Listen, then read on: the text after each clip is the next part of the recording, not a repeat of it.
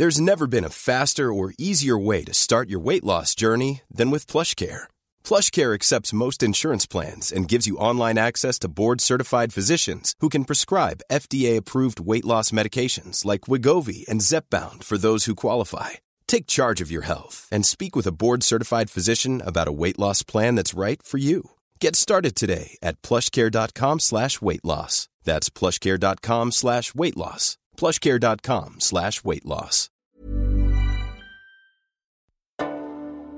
Mes chers camarades, bien le bonjour et bienvenue dans ce nouvel entretien historique. Le 5 avril 2023 est sorti le nouveau podcast d'Amélie Nothomb, Japon, les fleurs d'un monde flottant, disponible en exclusivité sur Audible, le partenaire de cet épisode. À cette occasion, j'ai eu le plaisir de recevoir Amélie Nothomb pour en discuter, accompagnée de Laurelina Magneux, la réalisatrice du podcast. Ensemble, on a pu parler de mythologie et de folklore japonais et découvrir la relation particulière qu'a Amélie avec ce pays. Qu'est-ce que le théâtre no et le kodo? Comment réalise-t-on un tel documentaire audio? Eh bien, je laisse Amélie et Laureline vous expliquer. Bonne écoute sur Nota Bene. Ladies and gentlemen, the story you are about to hear is true. En tout cas, ravi de pouvoir parler aujourd'hui de euh, votre euh, nouvelle série de podcasts sur le Japon. Pourquoi le, le Japon, Amélie? Le Japon, c'est mon pays fondateur. C'est là que je suis née, c'est là que j'ai passé les cinq premières années de ma vie. Et c'est vraiment le pays de ma première imprégnation. Je fais partie de ces êtres qui sont plus euh, imprégnés par leur toute petite enfance que par tout ce qui a pu suivre. En plus, quand j'étais au Japon, bien que de parents belges, ma nounou était japonaise et j'aimais ma nounou comme si c'était ma mère. Et elle, elle me racontait son Japon et ce Japon est devenu le mien. Donc, euh, j'ai longtemps pensé que j'étais japonaise. J'ai longtemps affirmé que j'étais japonaise, lisant bien évidemment la stupeur dans l'œil de mes vis-à-vis. Mais je savais que j'avais raison et qu'un jour je prouverais à la face du monde que j'étais japonaise. Bon, entre-temps, j'ai grandi, j'ai fini par comprendre que j'étais, que je n'étais pas une japonaise, plus exactement que j'étais une japonaise ratée. Mais après tout, une japonaise ratée, c'est encore une façon d'être japonaise. Et, et, euh, cette mythologie est, celle qui, dans laquelle j'ai grandi et qui a le plus compté pour moi. Donc je voulais essayer de la partager, mais aussi de l'explorer mieux, parce que évidemment, moi, la mythologie que j'ai connue, c'était celle d'un petit enfant, bon, ce qui est évidemment très intéressant. Mais grâce à leur ligne, j'ai appris à transformer cette euh, mythologie de petit enfant japonais à, à on va dire, à une mythologie d'adulte. Et pour moi, le Japon, c'est vraiment Amélie parce que, en fait, on est, on est allé en 2012 ensemble faire un film documentaire pour France 5 au Japon, qui est un portrait d'Amélie pour la collection Empreinte. Donc, c'est la première fois que j'ai découvert le Japon, la culture japonaise. On était parti sur la trace de ses souvenirs et de ses romans autobiographiques. Et, là, on avait simplement 52 minutes pour explorer la culture du Japon, alors que quand Odile nous a proposé de nous centrer pour la saison 2 autour du Japon, c'était formidable pour nous parce que c'était l'occasion, dix ans plus tard, euh, de faire un voyage à nouveau au Japon. Alors là, on n'y est pas allé en vrai, c'est un voyage sonore par la magie du son mais qui nous a permis d'explorer beaucoup plus en profondeur. On a 4h40, 10 épisodes, les grands aspects mythologiques et culturels du Japon, comme le no, les samouraïs, le shintoïsme qu'on avait abordé dans le film, mais, là qu'on a vraiment pu euh, explorer à travers différentes voies. Et l'objectif, c'est vraiment ça, c'est de tisser le vécu d'Amélie, mais aussi d'aller à la rencontre d'experts et de transmettre beaucoup de connaissances sur les mythes et les arts et les spiritualités du Japon. Et toi d'ailleurs, Laureline, qui euh, t'occupe de, de la réal de tout ce podcast, qu'est-ce qu'apporte le, podcast euh, à l'univers d'Amélie, justement? En fait, euh, Amélie est beaucoup plus à l'aise à l'audio qu'avec l'image, qu'avec la caméra. Donc il y a une très grande différence justement entre le film documentaire que j'ai réalisé avec elle et l'audio, parce qu'il y a beaucoup plus d'intimité finalement dans l'audio. C'est comme une conversation extrêmement familière qui permet à Amélie de, de laisser surgir la confidence parce qu'on enregistre en toute petite équipe. Il y a juste euh, souvent l'ingénieur son avec nous en qui on, voilà, on a toute confiance, qu'on connaît très bien, et, et, puis parfois un intervenant. Mais quand dans certains épisodes c'est juste une conversation entre Amélie et moi, on a vraiment l'impression qu'Amélie s'adresse à une amie. Il y a toute une complicité de cœur et professionnelle entre nous depuis plus de 20 ans. Et, je pense que l'auditeur le sent vraiment. Bien sûr, quand je fais le montage euh, ensuite euh, des, voix, j'enlève mes questions, je ne retiens que la voix d'Amélie. Mais je pense que l'auditeur a ce sentiment qu'elle s'adresse vraiment de manière intime à lui, comme si elle lui parlait à l'oreille, et puis comme si elle l'emmenait avec elle euh, explorer des lieux à Paris ou, au Japon. Moi, je ne connaissais absolument pas le podcast et encore moins le son 3D. C'est Laureline qui m'a initié à, ces pratiques. Et c'est une véritable découverte. Alors, le podcast permet une spontanéité qui, je dois le dire, m'était inconnue parce que je suis écrivain. Bon, quand on écrit, on n'est pas dans la spontanéité, on est dans la plus extrême concentration. J'écris mes phrases dans ma tête des heures à l'avance avant d'en accoucher sur le papier. Bon, quand je suis dans la parole, et dans la parole sans image, et en particulier avec Laureline, qui est ma fidèle amie depuis 22 ans, je suis dans une spontanéité totale. Je ne sais pas ce que je vais dire la minute d'après. Il est certain que cela apporte quelque chose. Alors le son binaural, ça c'est le son 3D que m'a fait découvrir Laureline, mais c'est extraordinaire. C'est ce que j'appelle le sismographe des émotions. C'est-à-dire que tout passe euh, par l'oreille. Tous les sens passent par l'oreille. Euh, si on fait craquer une allumette en, son 3D, on voit le feu de l'allumette, on sent la chaleur de l'allumette, on sent la petite odeur euh, de l'allumette. Et tout est de, cet ordre. Or, s'agissant d'un podcast sur le Japon, on voit tout de suite en, quoi c'est indispensable. Pour une personne qui n'est jamais allée au Japon et qui n'a peut-être qui peut-être pas cette occasion, c'est vraiment un voyage de tous les sens. Non seulement par les sons japonais qu'on a pu incorporer au podcast, mais aussi parce que c'est tellement intime, l'expérience du son 3D est tellement surréaliste que tous les sens sont sollicités. Je pense que on a même des parfums floraux euh, qui, qui, passent. Moi, quand j'ai écouté le, podcast en 3D avec Laureline, mais je n'en revenais pas. J'étais complètement immergée au Japon. Alors, il faut préciser que ça veut dire qu'en fait, il faut vraiment écouter avec le casque, parce que sinon, on ne perçoit pas ce caractère sensoriel hein, du son 3D. Et, c'est vrai que j'ai travaillé avec une extraordinaire créatrice sonore qui s'appelle Léa Chevrier, qui est une des, rares spécialistes en France du son binaural. Et le son 3D, c'est ce son spatialisé qui immerge complètement l'auditeur dans un lieu, donc il lui donne la sensation d'être à l'intérieur d'un temple shinto ou à l'intérieur d'un théâtre no parce qu'on a l'impression que le son va venir de la droite ou de derrière nous, de la gauche, exactement comme si on était dans le lieu réel. Et puis, c'est vrai qu'on l'a beaucoup utilisé pour cet aspect sensoriel, synesthésique, qui permet à l'auditeur voilà, de créer euh, dans son imaginaire une sorte d'image sonore finalement. Oui, et puis encore une fois, c'est très, c'est très cocon, très intime, euh, d'autant plus que euh, bah, tout ce podcast en des épisodes, moi je l'ai, moi je l'ai écouté en intégralité, c'est vachement bien. Il y, a, il y a tout un aspect d'information sur le folklore, les traditions, etc., qui nous sont délivrés, mais il y a aussi toute cette partie bah, très intime avec votre vie, Amélie, où vous livrez beaucoup d'anecdotes euh, personnelles, parfois drôles, parfois moins drôles, et c'est, c'est ça aussi qui fait l'intérêt du, du, du podcast. Alors, vous nous parliez, Amélie, du fait que votre nounou vous racontait des histoires quand vous étiez euh, toute petite. Alors, je crois que vous avez quitté le Japon, c'était vers 5 euh, ou 6 ans, quelque chose comme ça J'avais 5 ans, ça a été le choc fondateur de ma vie. J'ai été arrachée au pays que je considérais comme le mien. Je pense que toute ma personnalité vient vraiment de cet arrachement et de cette nécessité de sublimation. Et vous avez encore beaucoup de souvenirs de, cette, euh, de cette période-là? Parce que moi, je sais que quand j'étais gamin, bon, j'ai quelques souvenirs très fugaces et euh, pas très intéressants jusqu'à mes 5 ans. Je pense que c'est un petit peu ma seule particularité, c'est que je me souviens particulièrement bien de ma toute petite enfance. À partir de mes deux ans et demi, je me souviens vraiment de tout. Je raconte ça dans un de mes livres qui s'appelle Métaphysique des tubes.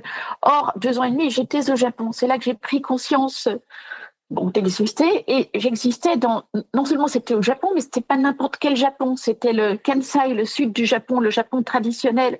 On vivait dans les montagnes, dans un jardin. Donc, c'était comme l'Éden, vraiment le paradis perdu. Et, ma conscience s'est éveillée dans le paradis perdu. Et Nishusan, vous parlez aussi beaucoup de shintoïsme. C'est quelque chose, effectivement, euh, dont on parle dans l'épisode 1 parce qu'on a voulu commencer avec euh, la spiritualité euh, d'origine primitive du Japon, qu'est le shintoïsme. Et, on est allé euh, enregistrer dans les jardins Albert Kahn, dans le jardin japonais, le pavillon de thé. Et ça permet aussi à Amélie de revenir à ses origines et à l'importance du Japon dans son enfance et particulièrement de, nous raconter les liens entre le shintoïsme et votre nourrice. Qu'est-ce qu'elle vous disait? Donc, Manono Nishio-san m'a expliqué le, avec ces mots le, grand principe du shintoïsme, à savoir tout ce qui est beau est Dieu. Dit comme ça, on a tout de suite envie de dire que c'est la plus belle religion de tous les temps, une religion qui, stipule que tout ce qui est beau est Dieu a évidemment tout compris.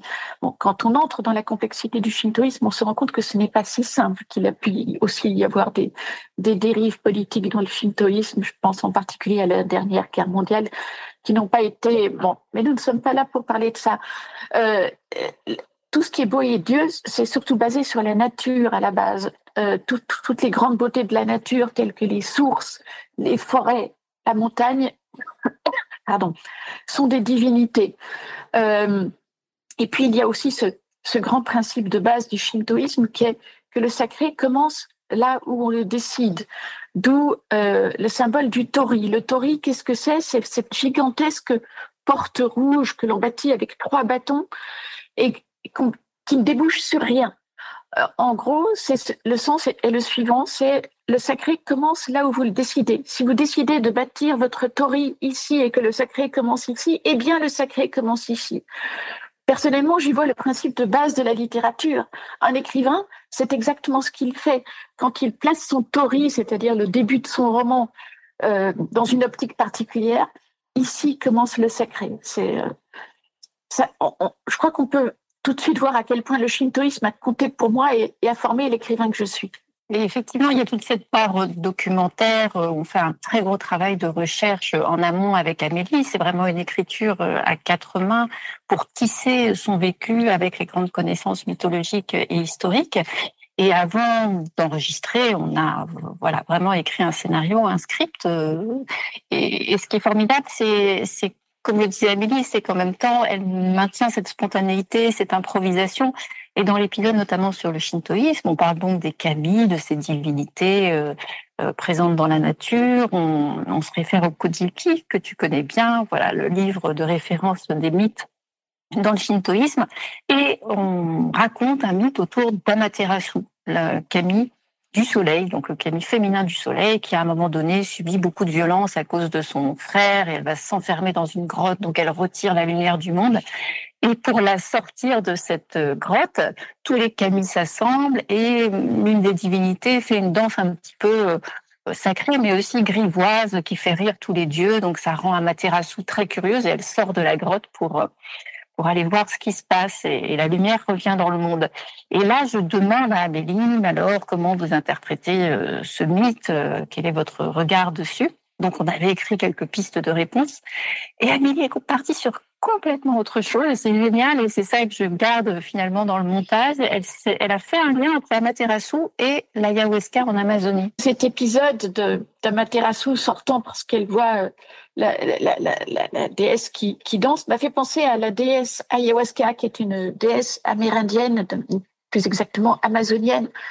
J'ai eu le grand honneur en me rendant dans la forêt amazonienne lors d'une transe où j'avais bu le, breuvage sacré des, Indiens, à savoir l'ayahuasca, qui est la décoction d'une liane, j'ai eu le, grand honneur euh, de voir l'ayahuasca. L'ayahuasca m'est apparue.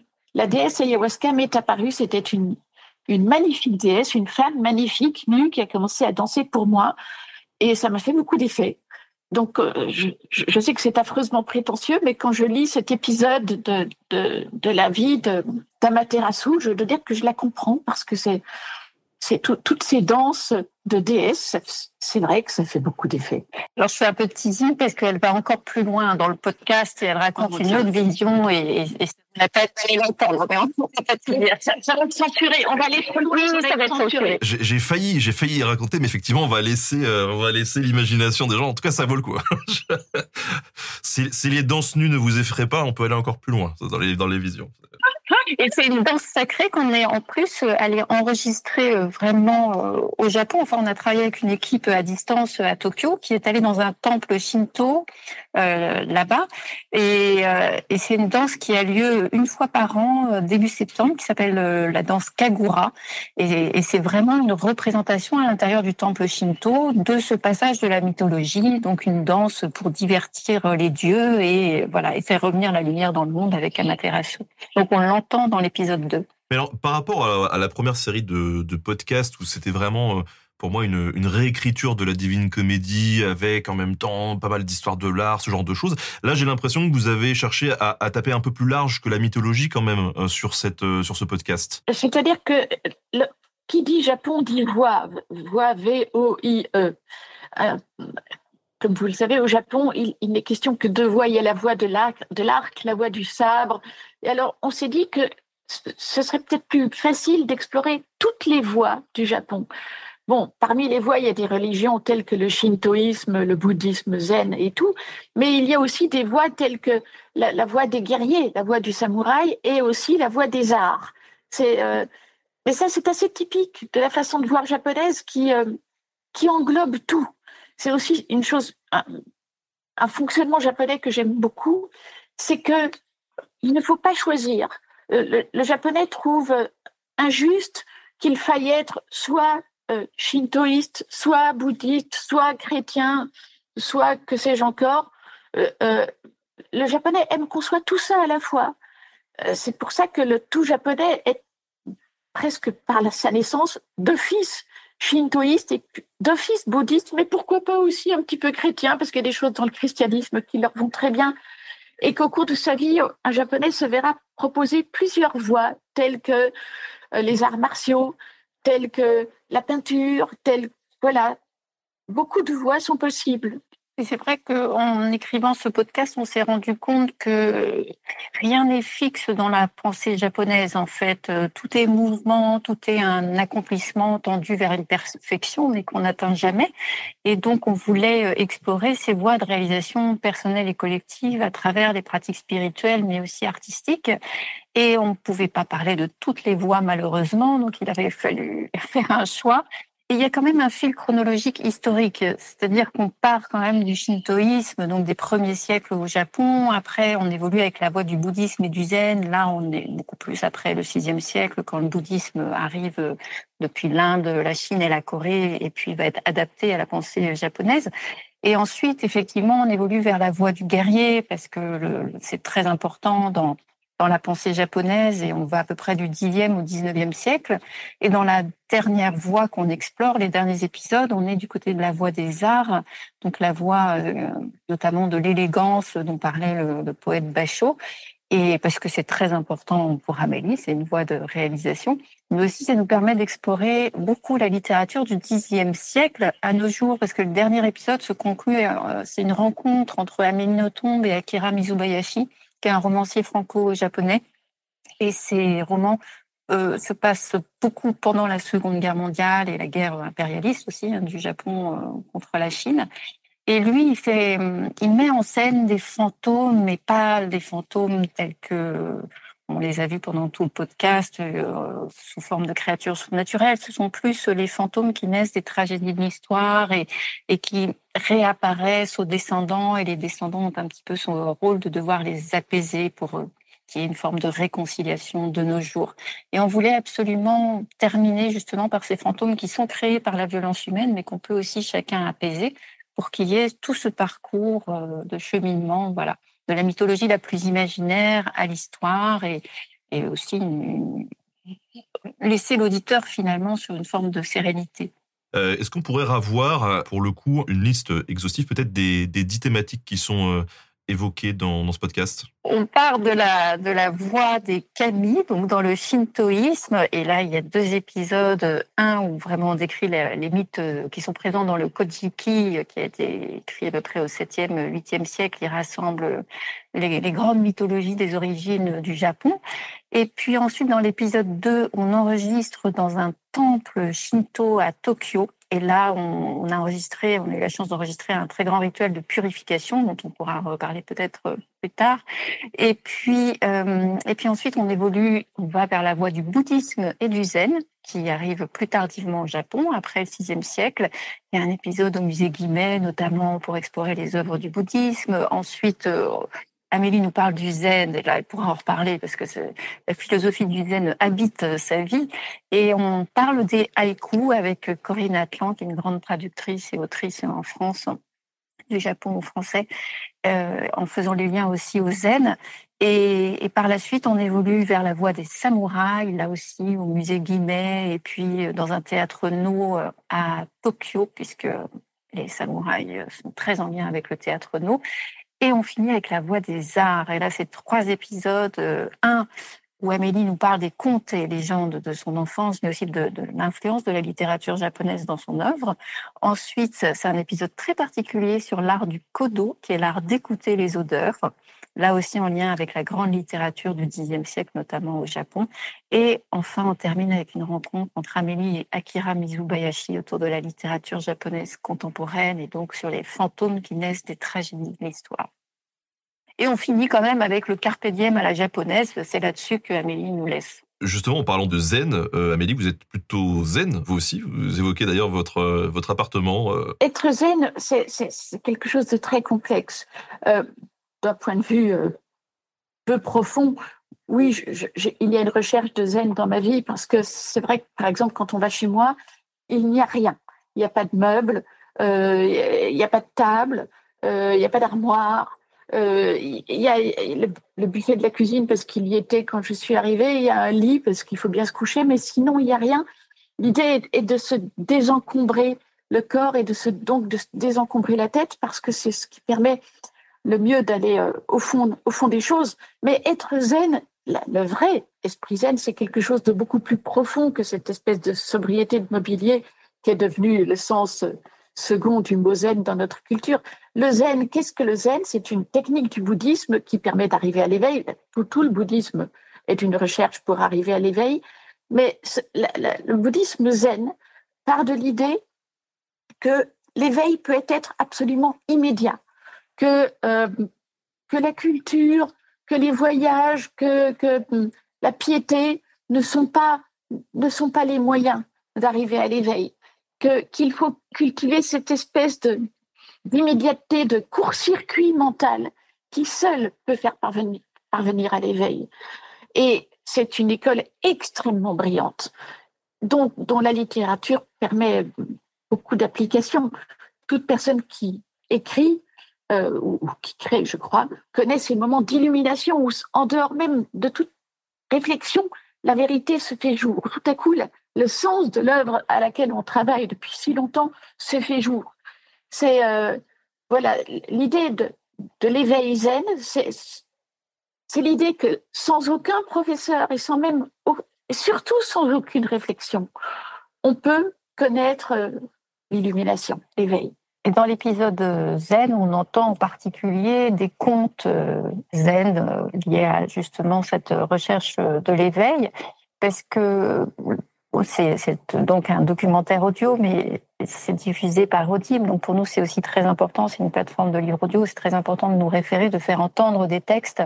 Et donc dans chaque épisode, il y a des extraits de la littérature japonaise ou de contes zen qui sont lus par l'actrice Julie Moulier. Et, et notamment, euh, c'est très intéressant parce que le zen vient aussi beaucoup par le son.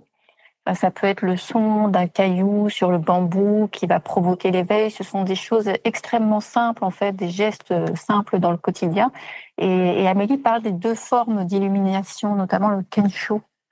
Alors oui, le kensho, c'est le petit satori. Le satori, qu'est-ce que c'est? C'est l'éveil, c'est celui que l'on recherche. Et quand on atteint le, satori, alors on parvient au nirvana. Mais bon, inutile de vous dire qu'il y a peu de gens sur Terre qui arrivent au Satori. Et par exemple, ça ne m'arrivera probablement jamais. Mais ce que peut connaître une petite âme comme la mienne, par contre, c'est le, c'est le Kensho. Qu'est-ce que le Kensho C'est le petit Satori. C'est l'éveil momentané. Celui qu'on peut éprouver, euh, par exemple, en écrivant, mais aussi tout simplement dans la rue, en prenant conscience, hein, avec une brusque prise de conscience de ce qui est en train de se passer et qui, euh, qui peut mettre dans des états d'esprit extrêmement particuliers. Alors, le, zen propose plusieurs manières d'arriver au satori ou au kensho. il y a deux écoles de, zen. L'une qui propose d'y arriver par la parole, la parole étant généralement les koans. Les koans, vous savez, ce sont ces, très brefs poèmes, généralement absurdes, mais qui justement provoquent quelque chose dans le cerveau qui, font que vous, vous échappez enfin à la lourdeur de la réflexion pour arriver au cœur même des choses. Et d'autres l'autre courant zen est celui qui justement bannit la parole, qui dit que c'est par la méditation, par le silence ou les sons de la nature que l'on peut éventuellement arriver à l'éveil. Et du coup, on a fait un très grand travail dans, dans, cet épisode, justement, au niveau de la création sonore, pour créer des bulles, des respirations.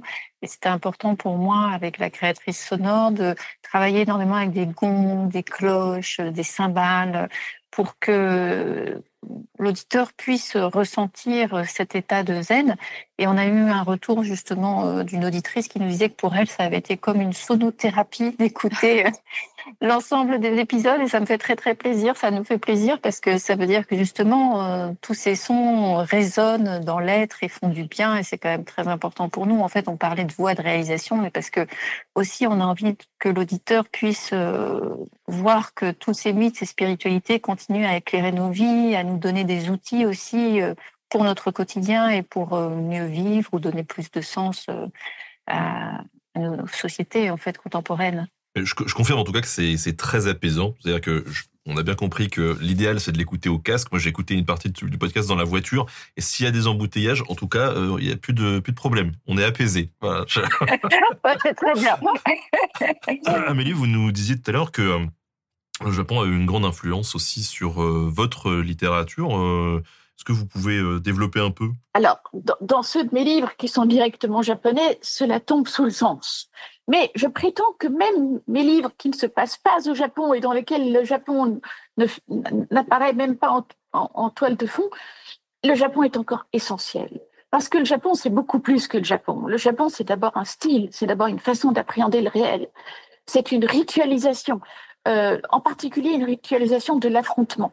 Je pense que le thème le grand thème de tous mes livres, c'est l'autre. Comment entrer en contact avec l'autre, l'autre étant vu à la fois comme l'individu le plus recherché, mais aussi l'individu le plus effrayant, puisqu'entrer en contact avec l'autre est aussi fascinant qu'effrayant. Et je pense qu'il y a une, ritualisation extrêmement japonaise dans la façon dont mes romans présentent la cartographie, la stratégie de l'entrée en contact avec l'autre aussi bien dans cet extrême désir de l'autre que dans cette terreur de l'autre. Alors, tout à l'heure, Laureline, tu nous disais que tout ça avait été euh, scénarisé sur la, réalisation. Est-ce que tu peux euh, revenir pour nous sur les différentes étapes de la production de ce genre de, podcast, en fait? Comment ça se monte un podcast comme ça? Comment ça s'organise? Il y a d'abord ce très grand travail de recherche qu'on effectue avec euh, Amélie, et de lecture, et puis progressivement d'écriture des épisodes voilà, qui nous prend quand même quelques mois. Ensuite, les enregistrements sont plutôt rapides. Enfin, on les fait au fil des mois, mais ce n'est jamais plus d'une journée à chaque fois.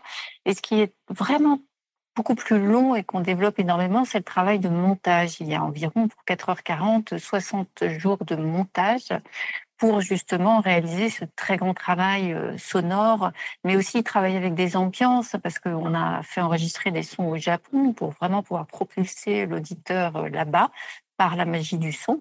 Et euh, donc des sons dans la rue de langue japonaise voilà dans les temples les parcs les théâtres.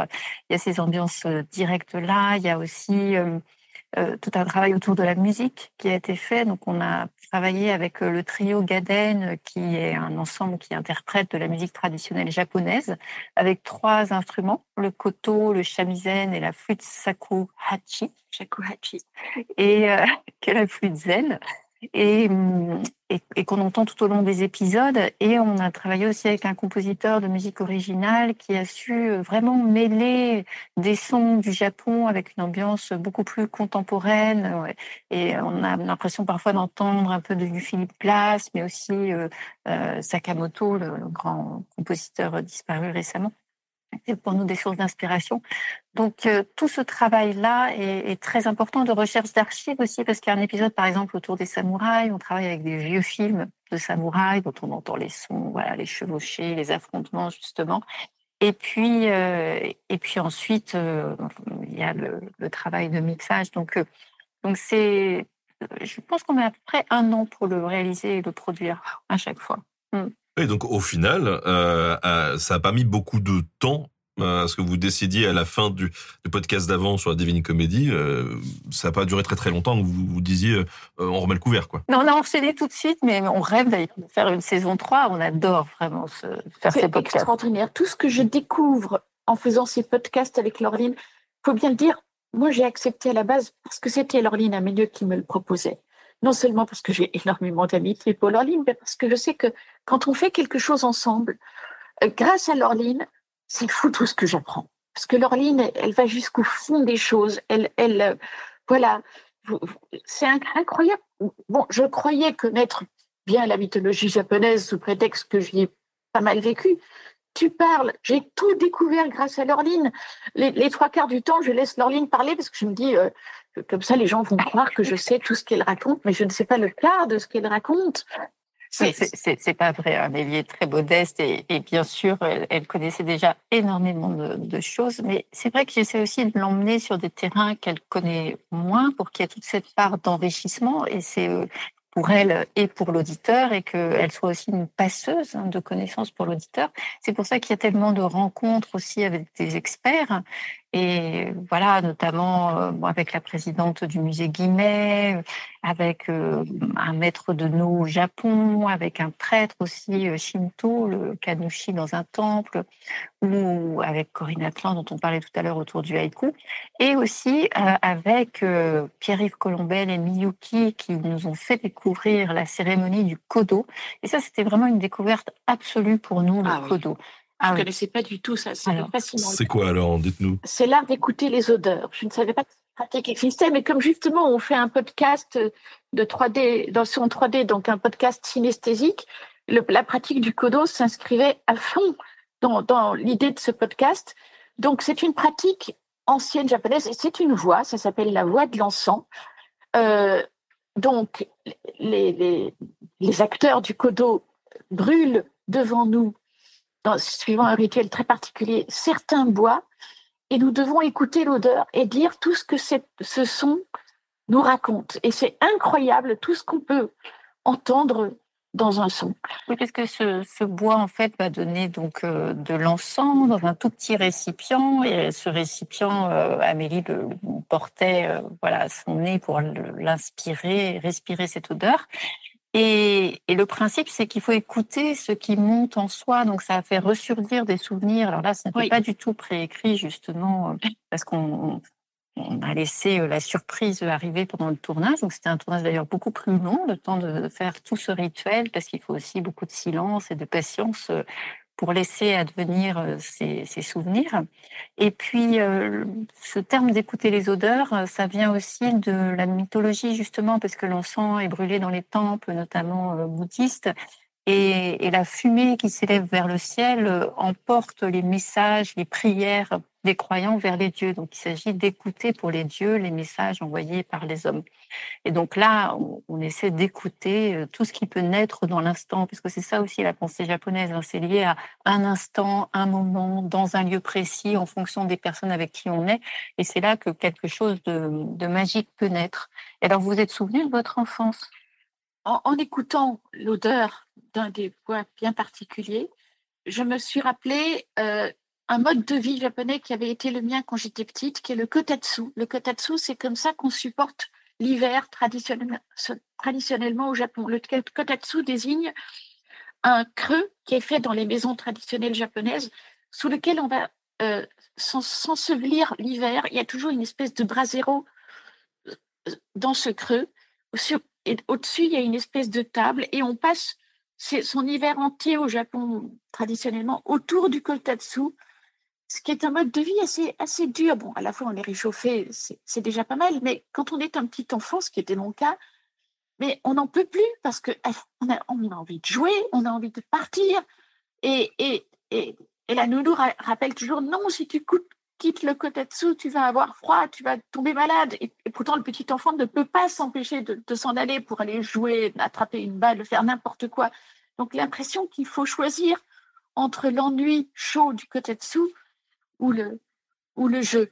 Et je pense que énormément d'enfants japonais se reconnaissent là-dedans. Quand j'ai dit ce souvenir à, la dame qui me faisait sentir le bois, elle m'a prise dans ses bras. ce qui n'est pas du tout japonais. Parce qu'elle m'a dit, ça, c'est vraiment une réflexion de petit enfant japonais euh, traditionnel. Euh, La, souffrance liée au kotetsu l'hiver, l'impossibilité d'aller jouer parce qu'on est pris dans le kotetsu.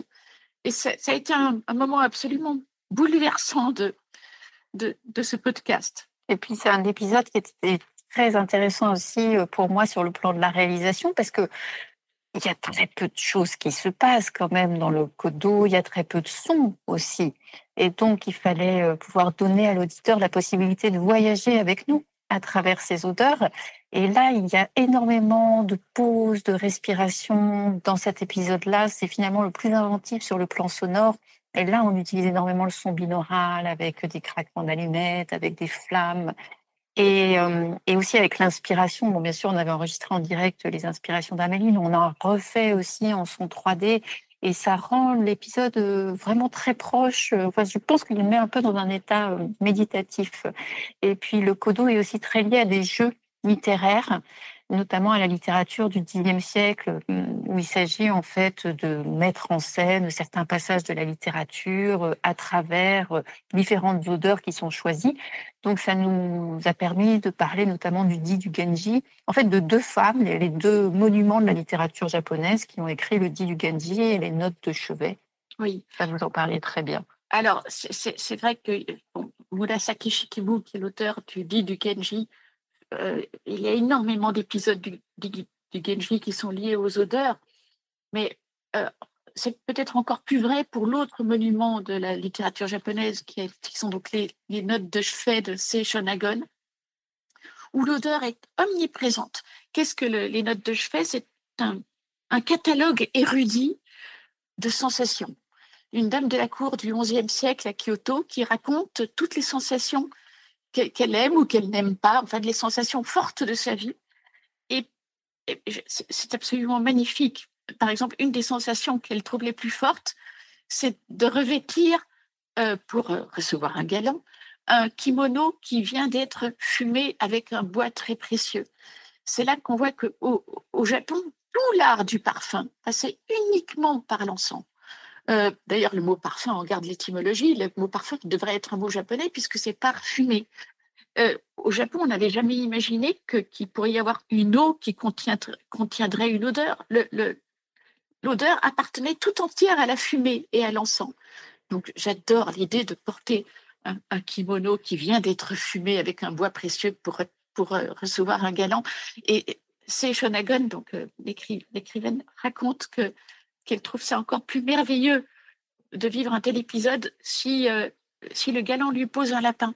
Parce que si le galant lui pose, elle dit pas ça en des termes évidemment, parce que si le galant ne vient pas, alors elle peut jouir toute seule de l'odeur de son kimono fraîchement fumé et que c'est encore mieux.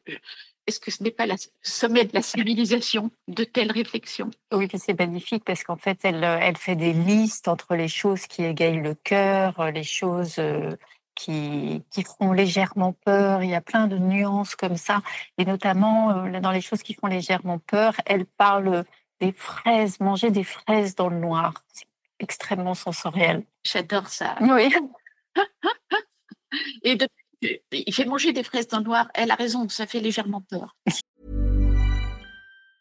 There's never been a faster or easier way to start your weight loss journey than with PlushCare. PlushCare accepts most insurance plans and gives you online access to board-certified physicians who can prescribe FDA-approved weight loss medications like Wigovi and Zepbound for those who qualify. Take charge of your health and speak with a board-certified physician about a weight loss plan that's right for you. Get started today at plushcare.com slash weight loss. That's plushcare.com slash weight loss. plushcare.com slash weight loss. En tout cas, il faut que je fasse une, une confidence. Moi, c'est vrai que j'ai un esprit euh, très très cartésien et euh, j'ai du mal, euh, même quand je m'y intéresse, à me plonger dans la spiritualité ou dans des états méditatifs. Et là, pour le coup, c'est vrai que bah, le podcast, je trouve, votre podcast euh, permet de voyager en effet et de bah, d'appréhender un petit peu ça. Et moi, ça m'a ça m'a fait beaucoup de bien en réalité de d'écouter ce, ce, ce podcast parce que ça me permet de me me rapprocher aussi et d'un peu mieux comprendre certaines questions liées à la spiritualité. Parfois, j'ai avec mon esprit très cartésien, j'ai j'ai un petit peu de mal à, à rentrer dedans et ça, ça fait ça fait vraiment du bien. Euh, justement, le voyage, ça passe aussi par les les différents lieux qui sont visités, les différents intervenants que vous rencontrez, on les a évoqués tout à l'heure. On a par exemple euh, le, parc de d'Albert Kahn, qui est à Paris. D'ailleurs, n'hésitez pas à aller, voir ça, c'est ça, ça vaut le coup. Ah c'est magnifique, c'est magnifique, oui. Ça vous évoque quoi, Mélissa, le, le, le parc d'Albert Kahn? Alors, dans les jardins du, palais, euh, du, musée Albert Kahn, mais c'est incroyable. On se croirait dans un jardin zen au Japon. Là encore, si, vous n'avez pas les moyens de vous payer un voyage au Japon, mais rendez-vous tout de suite dans les jardins du palais Albert Kahn. C'est à Boulogne-Billancourt, c'est quand même pas tout à fait, du tout inaccessible. Et là, mais vous y êtes à fond. il y a les pavillons de thé, les fontaines, le jardin zen, les jardins de gravier, les, forêts de bambou, mais tout y est jusqu'au moindre détail. La partie qu'on a enregistrée ensemble dans les jardins du, musée Albert Kahn, mais vraiment, j'avais un mal fou à, à penser qu'on n'était pas au Japon. J'y étais à fond pendant l'enregistrement. Et puis on a aussi euh, enregistré au sein du musée Guimet, donc le musée national des arts asiatiques. Et c'était une évidence, pour nous parce qu'ils ont la, plus grande collection d'œuvres japonaises. Et notamment, on était accompagné par euh, la présidente euh, à ce moment-là, qui était Sophie Macario, et qui nous a fait découvrir les œuvres d'art qui représentent les différents Bouddhas ou Bodhisattvas dans la, religion bouddhique, et, des masques également incroyables, et une statue qu'ils ont de Takahiro Kondo, qui représente un méditant et, qui est un hommage en fait aux victimes de la triple catastrophe. Donc ça nous a permis vraiment de, traverser les siècles à travers euh, les représentations du bouddhisme et, de la méditation. Et, puis, bien sûr, on a visité toute leur collection euh, autour des samouraïs. Et, là, d'ailleurs, euh, ça vous a beaucoup touché, l'œuvre de Takahiro Kondo? C'était en lien avec ah Fukushima, parce qu'on y était allé justement, enfin, on était allé à la frontière hein, de Fukushima en 2012, juste après les faits pour le film documentaire. Et donc, ce, ce méditant de Takahito euh, Takahiro Kondo. Kondo. On voit donc euh, un homme presque pas, tout à fait grandeur nature. Il est un peu plus petit. Il est en position de méditation. On pourrait croire que c'est un Bouddha. Et l'œuvre est très difficile à situer euh, temporellement.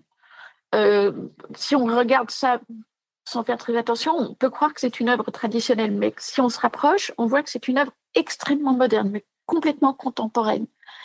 Et ça montre, en fait, un homme en situation de destruction ou de destruction imminente. Et ça, c'est un idéal zen extrêmement fort. L'idée que si la mort approche et que vous voyez qu'il n'y a aucune possibilité de vous enfuir, eh bien, il n'y a qu'une seule chose à faire, c'est de l'accueillir. Vous vous mettez en position de méditation, vous accueillez la mort.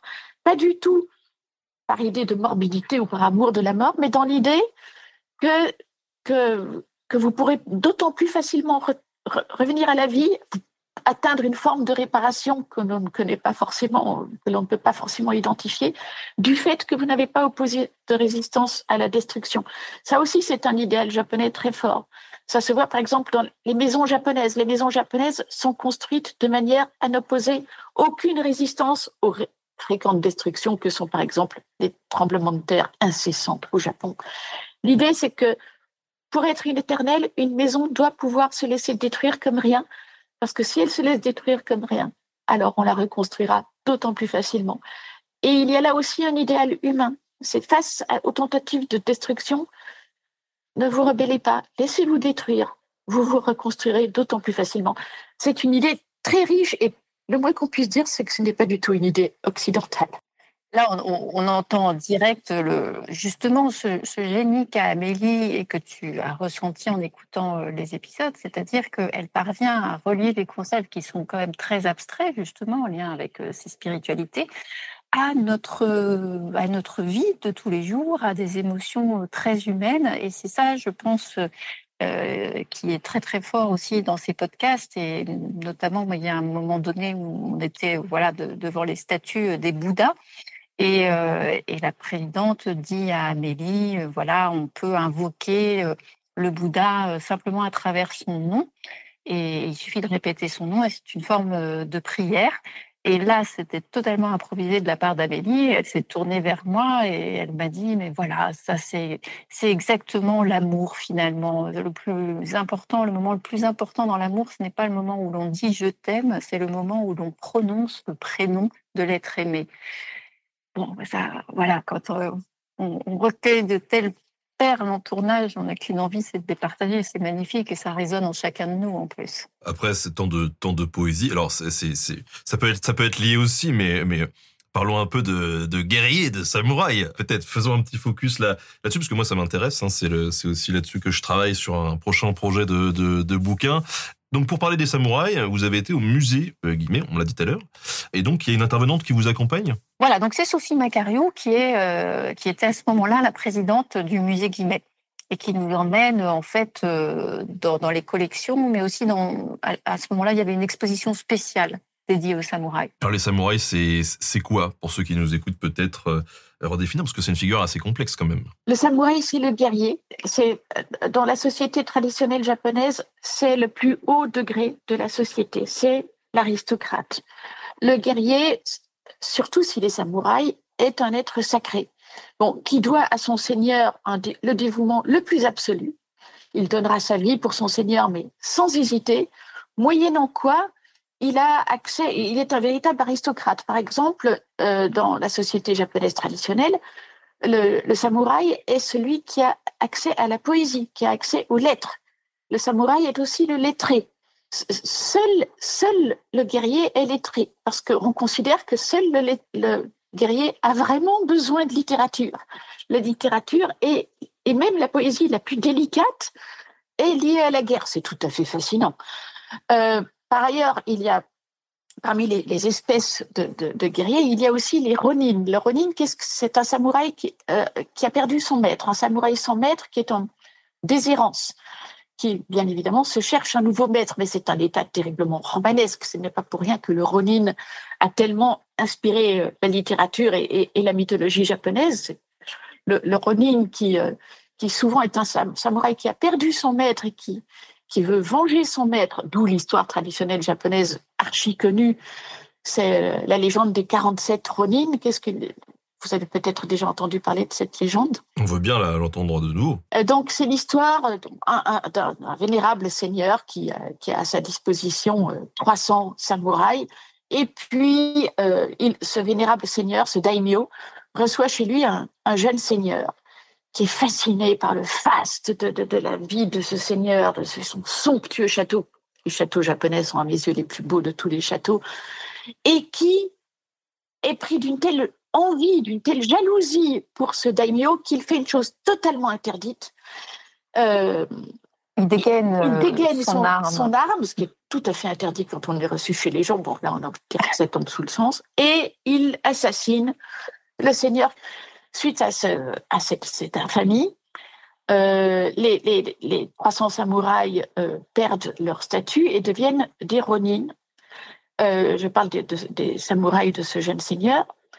Et la plupart d'entre eux, bon, dans la nature, mais parmi eux, il y en a 47, les fameux 47 ronin, qui vont décider de venger leur jeune seigneur mais ça va être une vengeance au long cours. Pour, ce faire, ils vont d'abord faire croire qu'ils lâchent complètement l'affaire, qu'ils cessent même d'être des guerriers, ils deviennent des marchands, des artisans, euh, des paysans, etc. Ils endorment la méfiance euh, de l'autre seigneur. Euh, et puis, une année passe, deux années passent, mais peu à peu, on voit qu'ils se regroupent et ils vont bien évidemment venger le seigneur de la plus belle façon. Et du fait qu'ils ont vengé leur seigneur, ils vont avoir accès, ils vont de nouveau avoir accès au titre de samouraï et avoir l'honneur absolu d'avoir le droit de faire seppuku, d'avoir le droit de se suicider, ce qui est un honneur absolument magnifique. Vous allez vous suicider dans d'atroces souffrances, mais réjouissez-vous. C'est un, très grand honneur. Et c'est une légende justement qu'Amélie raconte euh, avec Sophie Macariou dans l'épisode parce que nous, nous étions face à des estampes d'Hiroshige qui justement racontent à l'époque des dos cette, cette légende, enfin la, la met en dessin artistique magnifique. Et, c'est vrai que ce qui nous intéressait, c'était particulièrement d'aborder aussi les valeurs hein, de ce, code du guerrier, l'éthique du guerrier samouraï, euh, qui sont transmis à travers le hagakure ou le, bushido. Le hagakure, euh, c'est quelque chose d'absolument sublime.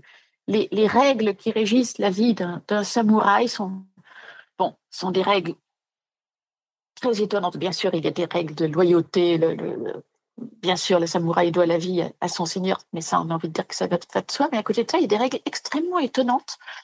Euh, par exemple, un des devoirs du samouraï est d'avoir toujours dans sa besace de la poudre de riz, de la poudre pour se maquiller, parce que euh, à tout instant, le samouraï peut être tué et qu'il convient que le samouraï ait dans la mort le teint des cerisiers du Japon en fleurs. Donc, vous vous imaginez, vous êtes un samouraï, vous, vous guerroyez comme un fou avec votre sabre, et tout à coup, vous vous faites tuer. Vous devez avoir le réflexe de sortir votre poudre de riz et de vous repoudrer parce qu'il faut avoir dans la mort le teint du cerisier du Japon en fleurs. Un autre devoir du samouraï que je trouve tout à fait sublime et étonnant, euh, c'est que il est très bien vu pour le samouraï de vivre l'amour, de préférence de tomber amoureux d'un autre samouraï, parce que c'est finalement la seule personne qui est d'un rang suffisant pour lui inspirer l'amour. Mais pour que l'amour soit vécu de façon sublime, élégante, à la manière d'un samouraï japonais, il ne faut en aucun cas que l'amour soit révélé. Donc vous vous rendez compte que si vous êtes samouraï, vous avez pour ainsi dire le devoir de tomber amoureux d'un autre samouraï, mais en aucun cas de le lui faire savoir tout ceci est vraiment tout à fait extraordinaire. C'est une tragédie grecque, en fait. je pense que même les Grecs n'oseraient pas aller si loin. Dans, les tragédies grecques, il y a toujours un moment où, où, le, où le personnage fait savoir, euh, même par euh, une litote, ses sentiments pour l'autre, alors qu'au Japon, plus vous aimez l'autre, moins vous avez le droit de le lui dire. Je parle bien sûr de l'éthique samouraï. Mais justement, on parle de fameux code d'honneur, euh, Bushido, Akagure, etc. Ça vient d'où ça? Parce que le Akagure, c'est un petit peu tardif quand même. Oui, c'est-à-dire que euh, j'ai beaucoup lu Pierre-François Souéry pour, euh, pour écrire cet épisode. Et, effectivement, on se rend compte que le hagakure, le bushido, c'est une, une, sorte de codification tardive de la voie du guerrier, donc vers le XVIIIe siècle. Et le terme même de, bushido, en fait, apparaît seulement au début du XVIIe siècle, vers à la fin du XVIe siècle.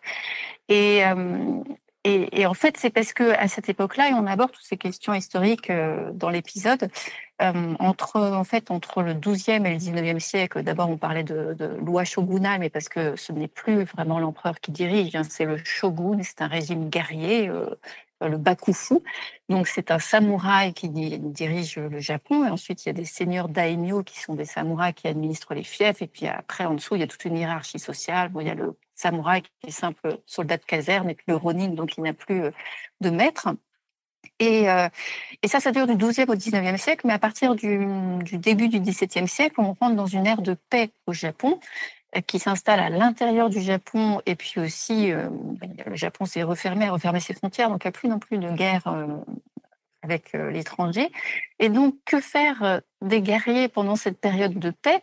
Eh bien, euh, justement, il y a euh, ce raffinement qui est peu à peu instauré dans le maniement des armes. On va apprendre, euh, voilà, c'est là que les voies finalement se théorisent, hein, la voie de l'arc, de, la voie du sabre et la voie de l'épée ou les arts martiaux avec la souplesse. C'est-à-dire que ce qui est important, ce n'est plus de chercher à tuer l'ennemi, mais c'est euh, au contraire de, se perfectionner dans ce maniement des armes, d'avoir une certaine maîtrise de soi, de son esprit, de son corps. Donc toute une discipline qui est très liée aussi au bouddhisme et au zen. Et, euh, même aussi au confucianisme hein, qui, venu de Chine, donc tout le respect de la hiérarchie, des ancêtres, euh, cultiver la bienveillance aussi. Donc cette codification de la voie du guerrier, elle permet aussi de redonner un sens finalement au, à, euh, guerrier une pratique à la fois spirituelle et, et, physique à travers les armes. Oui, finalement, dans une société où le, le guerrier n'a plus vraiment sa place, il s'agit de, de continuer à se vendre un peu, quoi. Oui, et de justifier aussi sa place, sa position supérieure, certainement. Alors, le musée Guimet, il y, a, il, y avait, il y avait plusieurs objets qui vous ont marqué, Amélie. Il y en a énormément. il y a cette statue euh, contemporaine dont je parlais tout à l'heure, mais il y avait aussi l'idée que quand un samouraï, quand un seigneur quitte son logis, euh, pour faire savoir qu'il est toujours le seigneur des lieux, il laisse son amour, son, son amour, ça va très mal, en armure euh, in absentia, c'est-à-dire qu'il laisse son, son armure est toute installée. On, a l'impression de voir le Seigneur, sauf qu'il n'est pas là. Il y a toute son armure qui, qui va de la tête aux pieds. C'est très impressionnant à voir.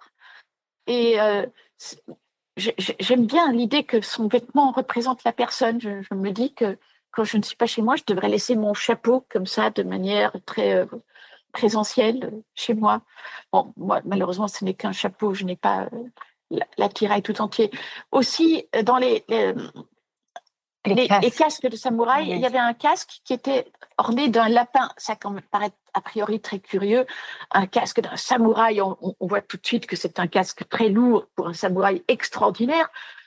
Avec pour animal totémique le lapin, chez nous c'est incompréhensible. Chez nous le lapin c'est le froussard, c'est le petit animal mignon, à la rigueur l'animal érotique, mais certainement pas l'animal guerrier. Eh bien au Japon, le lapin est vu comme l'animal le plus courageux. Donc, c'est vraiment une autre civilisation. J'adore ça. Il y a aussi euh, euh, un casque avec une libellule. Et là aussi, c'est étonnant, mais c'est parce que la libellule euh, ne lâche jamais sa proie. Et, donc, c'est un symbole de pugnacité pour le samouraï et pas du tout pour nous, euh, voilà, de nature euh, poétique, euh, parce qu'il n'est pas question, en fait, pour un samouraï de perdre, sinon il perd son honneur, il perd aussi sa famille, ses terres, et donc il doit absolument, finalement, il est tenu de réussir. Alors, durant cette période de paix au Japon, on l'a dit, la caste de guerriers finalement se fait un peu plus artistes, fonctionnaires, euh, voilà, bref, on fait un peu plus fonctionner le cerveau que les bras, on va dire. À ce moment-là, on a une pratique du théâtre no aussi qui est euh, très répandu chez les samouraïs. Qu'est-ce que c'est le théâtre euh, no, Amélie? Parce que euh, dans ce podcast, vous nous livrez votre toute première impression quant au théâtre no, les premières fois que vous en écoutiez, à savoir que c'était un petit peu chiant et que finalement, derrière tout ça, il y, a des, y a des aspects extrêmement intéressants. Le théâtre no, c'est l'opéra médiéval aristocratique japonais. le, le spectacle de no moyen dure 4 heures. 4 heures de spectacle de chant rituel extrêmement monocorde, avec une action réduite à sa plus simple expression. Si on n'est pas initié, ce qui était mon cas quand j'étais petite, euh, la première chose qu'on pense d'abord quand on entend ce son, c'est qu'on trouve ça extrêmement étrange et qu'on en est même profondément mal à l'aise. Et puis, le temps passant, c'est qu'on trouve ça extraordinairement ennuyeux. Pour vous donner un exemple, il existe un eau qui s'appelle Okina, dont l'action euh, est exactement celle-ci. Le roi change de masque. Masque pas au pluriel. Il a un masque au début, il a un masque à la fin. Pendant les quatre heures que dure Okina, le roi passe d'un masque à l'autre. Imaginez la lenteur de l'action. évidemment, c'est sublime, mais si on attend, si on, s'attend à assister à un film d'action, c'est fichu. Bon, l'idée, c'est que euh, le no, il faut le vivre comme un, comme un trip. Ça vous fait sortir du temps, ça vous fait attendre une espèce de transe que les Japonais appellent la fleur.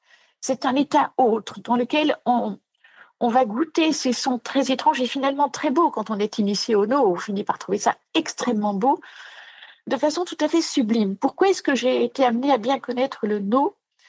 Parce que euh, mon père, qui était un, jeune diplomate euh, belge posté au Japon euh, lors de ma naissance, suite à un malentendu culturel, euh, a été initié au no et est devenu le premier non-japonais au monde à chanter professionnellement le no. Mon père avait au Japon une double vie.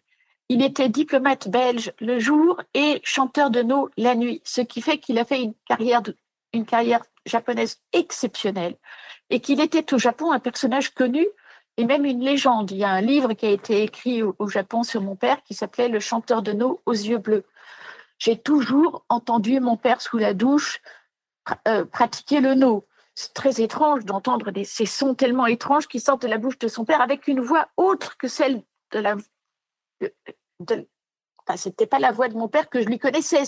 C'est un son tout à fait autre que celle de la voix d'Uno.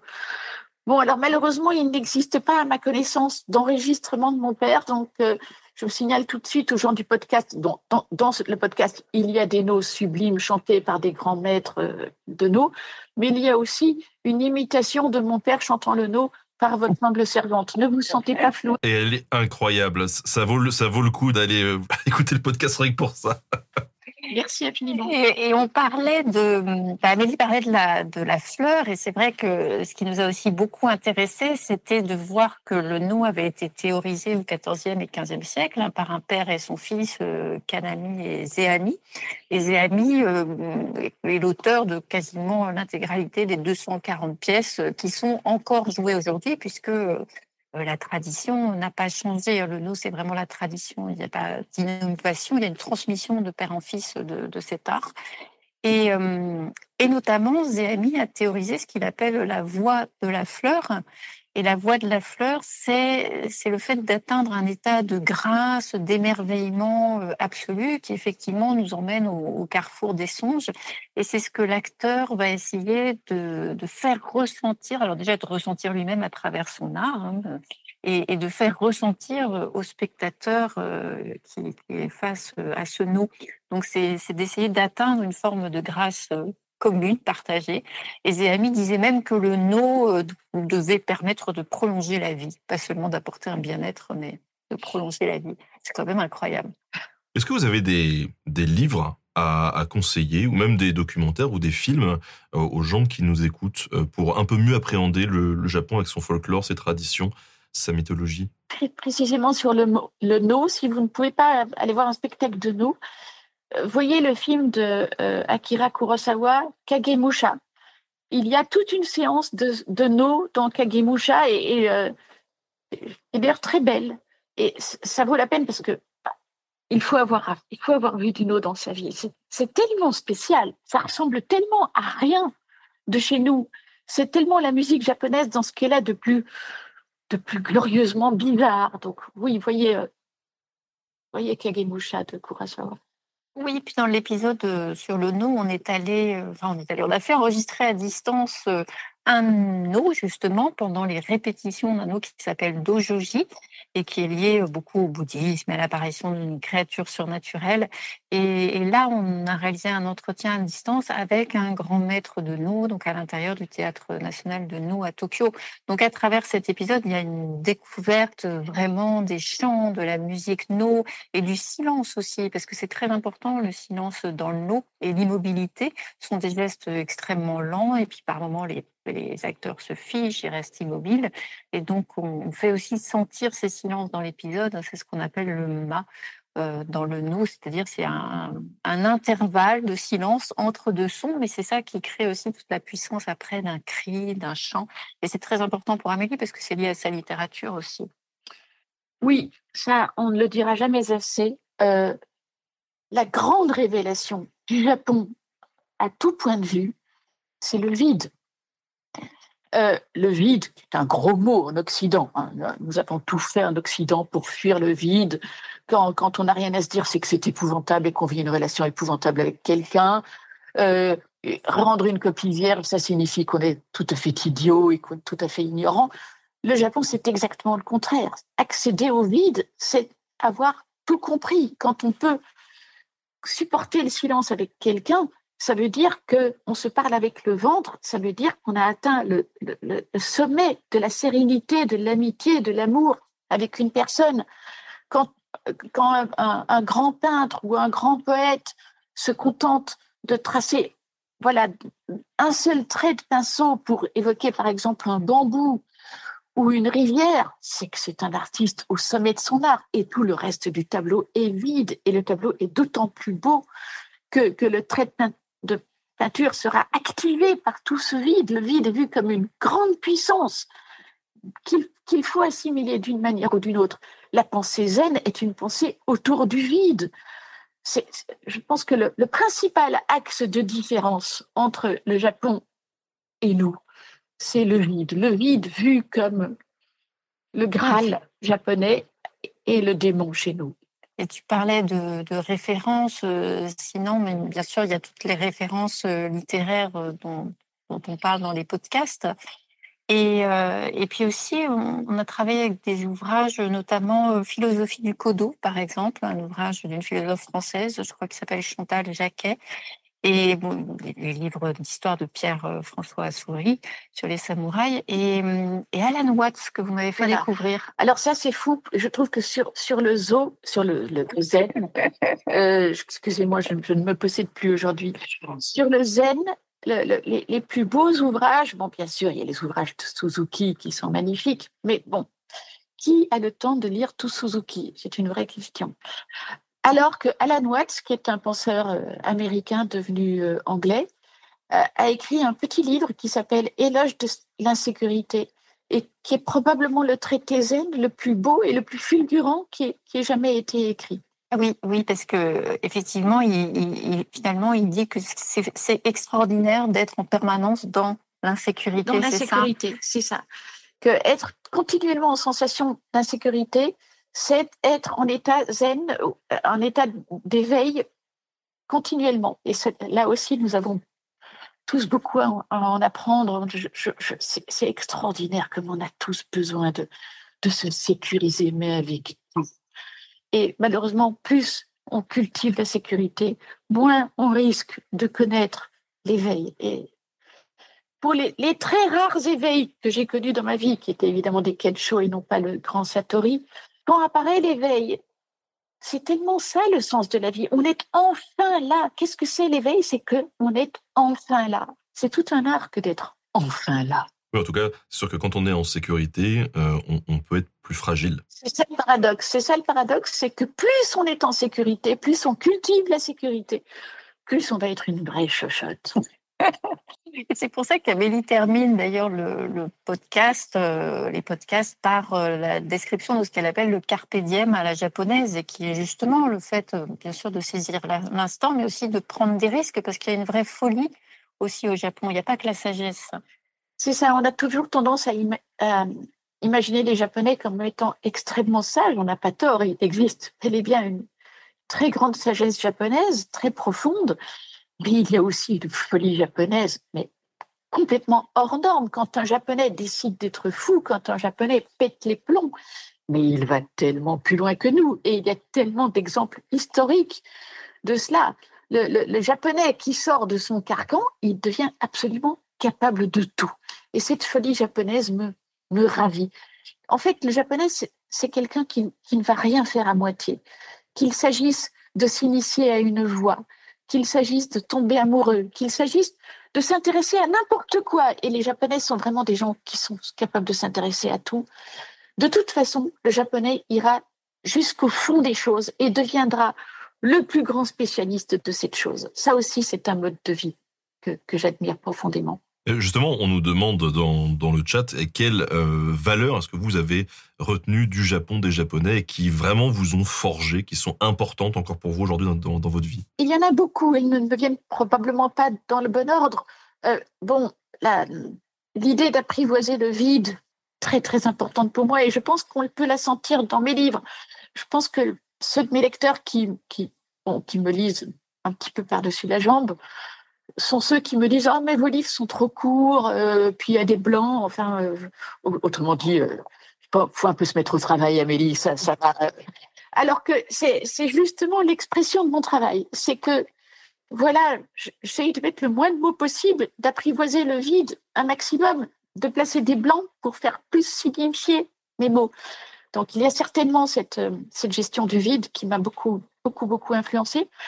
Aussi, dans ma manière d'être en dehors de mes romans, euh, je pense que je suis très japonaise en ceci que je fuis les conflits. Euh, il y a une situation, par exemple, typiquement française, dans laquelle je réagis comme une toute petite japonaise effarée, c'est le débat d'idées. Les, Français adorent les débats d'idées, surtout à table, en fin de repas, quand tout le monde a bien bu alors on va sortir le débat d'idées et on va s'attraper et on va se disputer avec des grands moments d'éloquence et le ton va monter. Euh, et on va euh, faire euh, étalage de toutes ces idées. Moi, dans ces cas-là, je suis une toute petite japonaise effarée. Quand je découvre que quelqu'un ne pense pas comme moi, je vais m'efforcer de cacher mes idées pour ne pas mettre l'autre mal à l'aise. Ça ne signifie absolument pas que je n'ai pas d'idées. Ça ne signifie pas que je ne tiens pas à mes idées. Ça ne signifie pas que je ne sois pas prête à me battre pour mes idées. Mais pas comme ça. Qu'est-ce que c'est que cette façon absolument euh, disharmonique et égocentrique de, de, vouloir encombrer l'autre avec ses idées à un moment où vous faites clairement sentir qu'il ne, les, qu'il ne les désire pas? Voilà une autre façon, une autre façon que j'ai d'être japonaise. Je pense que j'ai aussi j'ai plein de réflexes japonais. Par exemple, si on me demande de me désigner, moi, je, fais toujours ça, je montre mon nez. Le japonais qui doit se désigner lui-même montre son nez. Euh, je ne commence jamais un repas sans dire itadakimasu. Itadakimasu, ça ne, signale, ça ne signifie pas bon appétit, ça signifie euh, j'accepte humblement la nourriture qui m'est offerte si honorablement. J'ai plein de réflexes japonais. Et ce qui nous a beaucoup plu aussi quand on a travaillé euh, sur le shintoïsme, et particulièrement pour l'épisode 2, qui est lié donc à un grand, rituel de purification, c'était de, de, voir que la notion d'impureté euh, dans la pensée shinto, elle n'est pas du tout liée à une culpabilité un mal qu'on aurait fait. Alors ça peut être quelque chose euh, qu'on a commis de façon consciente ou inconsciente et donc euh, il faut se purifier pendant ce rituel. Mais, c'est ce qu'ils appellent en fait le kégaré. En fait, littéralement, c'est la morale de l'âme qui se fane. Et ça peut être aussi simplement parce qu'on souffre d'une situation et, donc, ça génère une forme d'impureté. Et, donc, euh, se purifier, c'est, et assister à ce rituel, c'est retrouver de la vitalité. Et finalement, donc, c'est pas penser euh, comme dans notre civilisation, sous l'angle de la culpabilité, quelque chose de mortifère, euh, voilà, ou de maléfique. C'est au contraire une perte d'énergie. Et donc, c'est essentiel de retrouver cette énergie. Le bien au Japon est, du côté de cette énergie. Et ça, c'est une valeur qui, qui nous a beaucoup touchés. J'adore ça, l'idée que le mal soit une perte d'énergie. Nous avons beaucoup à apprendre de cette idée. D'ailleurs, une chose que j'ai constatée chaque fois que je suis retournée au Japon, c'est que c'est fou ce que l'on retrouve son énergie chaque fois qu'on va au Japon. Euh, rien que de toucher cette terre, il y a quelque chose d'énergétique dans cette terre. Euh, voilà, si vous voulez restaurer vos énergies, aller au Japon. Bon, en tout cas, on le voit, il y a des, similarités et des différences assez notables quand même entre euh, ces, systèmes de pensée euh, euh, japonais et, l'Occident. Il y a eu des échanges quand même entre ces systèmes de pensée dans l'histoire? Il y a eu beaucoup d'échanges dans l'histoire entre ces systèmes de pensée. Bon, les, premières rencontres entre le Japon et l'Occident ont eu lieu par, les Portugais. C'est les, Portugais qui ont été, qui ont été les tout premiers à accoster au, au, Japon. Ça ne s'est pas forcément très bien passé. Euh, mais il en est résulté, par exemple, ça va vous paraître anecdotique, mais un, des classiques de, la cuisine japonaise est né de cette rencontre. Euh, c'est que quand les Portugais sont arrivés au Japon, ils étaient effarés parce que tout, les, toutes les crevettes, les, tous les poissons qu'on leur apportait étaient crus. Les Portugais trouvaient ça absolument immangeable. Euh, alors, bon, les Japonais, qui quand même sont des gens accueillants, il faut faire quelque chose pour que, ces pauvres Portugais puissent manger. Alors, ils ont, ils ont fait frire euh, ces crevettes et ces poissons dans une pâte et euh, ils les apportaient à manger aux, Portugais dans des boîtes qu'ils avaient ornées avec des dessins de temples euh, et les, les, les, Portugais disaient Ah, des temples Ils disaient ça en portugais, ne me demandez pas de dire temple en portugais, j'imagine que ça ressemble à temple. Et du coup, les Japonais ont appelé cette nourriture tempura, parce qu'ils entendaient le mot temple, et c'est encore aujourd'hui un mets, un mets japonais qui plaît facilement aux, étrangers. Euh, bon, un, autre fruit de la rencontre entre les, Japonais et euh, l'Occident, bah, c'est tout simplement la religion. Euh, les missionnaires qui sont arrivés au Japon dans l'idée de convertir les Japonais à leur religion chrétienne. Et ça a donné là aussi un très profond malentendu parce que quand les missionnaires ont commencé à raconter l'histoire de Jésus aux Japonais, les, Japonais les ont écoutés avec beaucoup de bienveillance et énormément d'intérêt et ont conclu en disant mais c'est très bien, on aime beaucoup votre histoire eh bien désormais, en plus d'être shintoïstes et bouddhistes zen, nous serons également chrétiens parce que nous aimons bien l'histoire que vous nous avez racontée.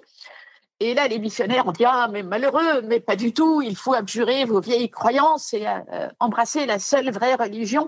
Alors là, les Japonais ont été absolument consternés en se demandant Mais qu'est-ce que c'est que ces gens qui, qui voudraient que nous n'adoptions qu'un seul système de valeurs?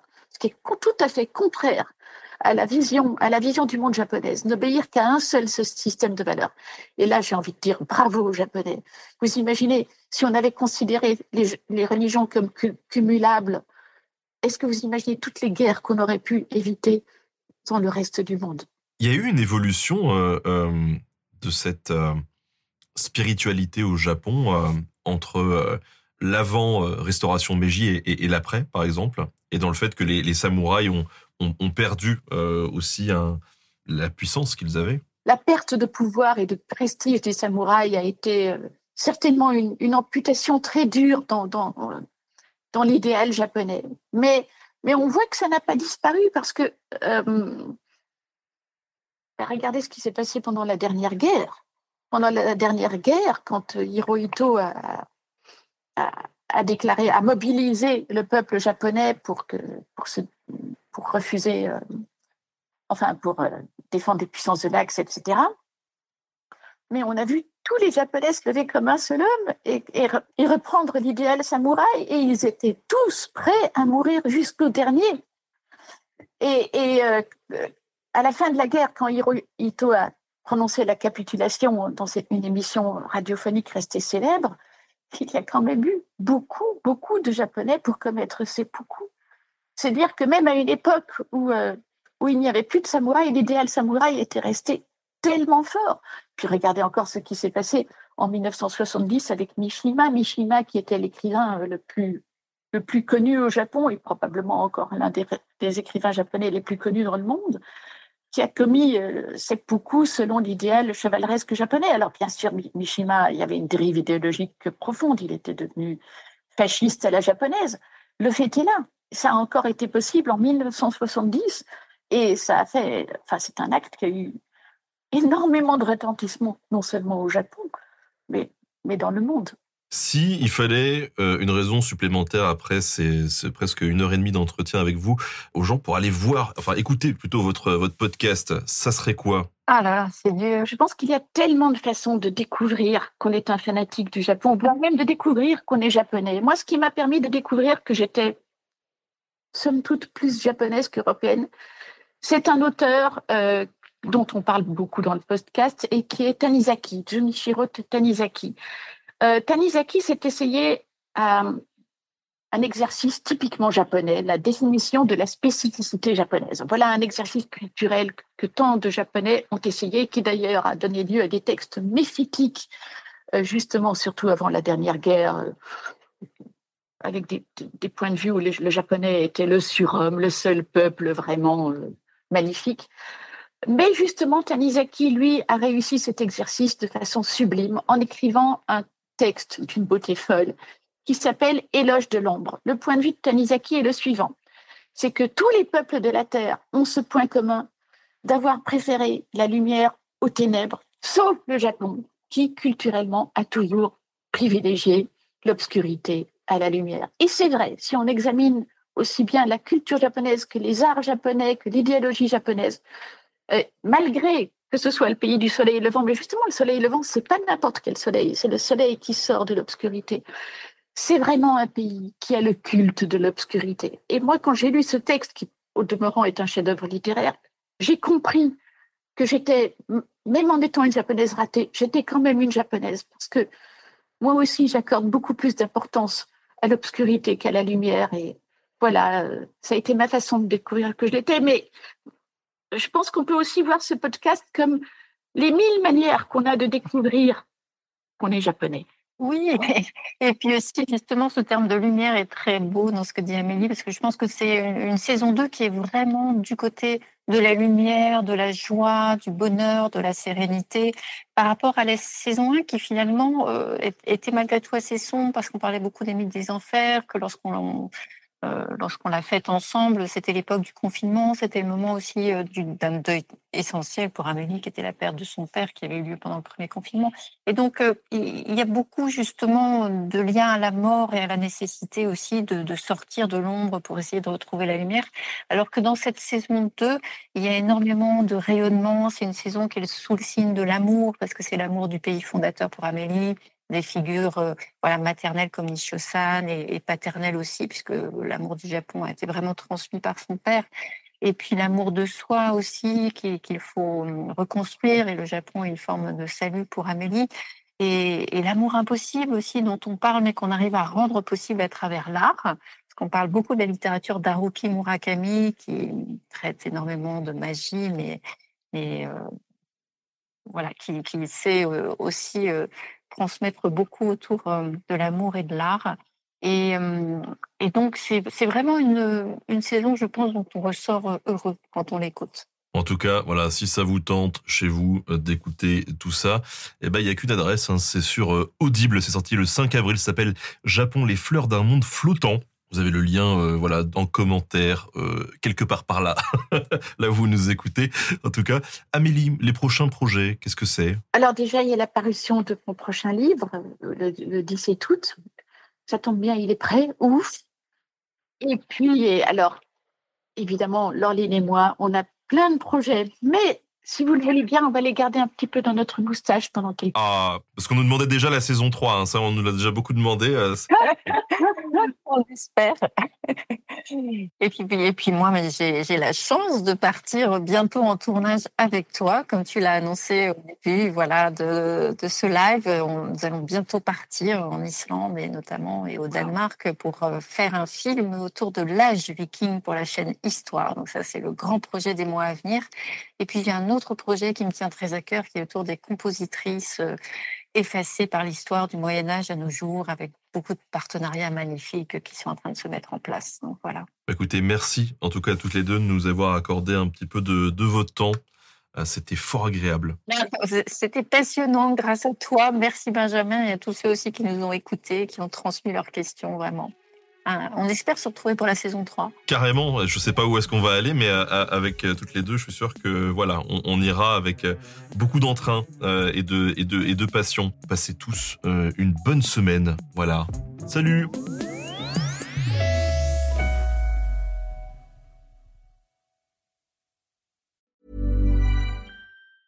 Small details are big surfaces. Tight corners are odd shapes. Flat, rounded, textured or tall. Whatever your next project, there's a spray paint pattern that's just right. Because Rust new Custom Spray 5 and 1 gives you control with five different spray patterns. So you can tackle nooks, crannies, edges, and curves without worrying about drips, runs, uneven coverage, or anything else. Custom Spray 5 and 1. Only from Rust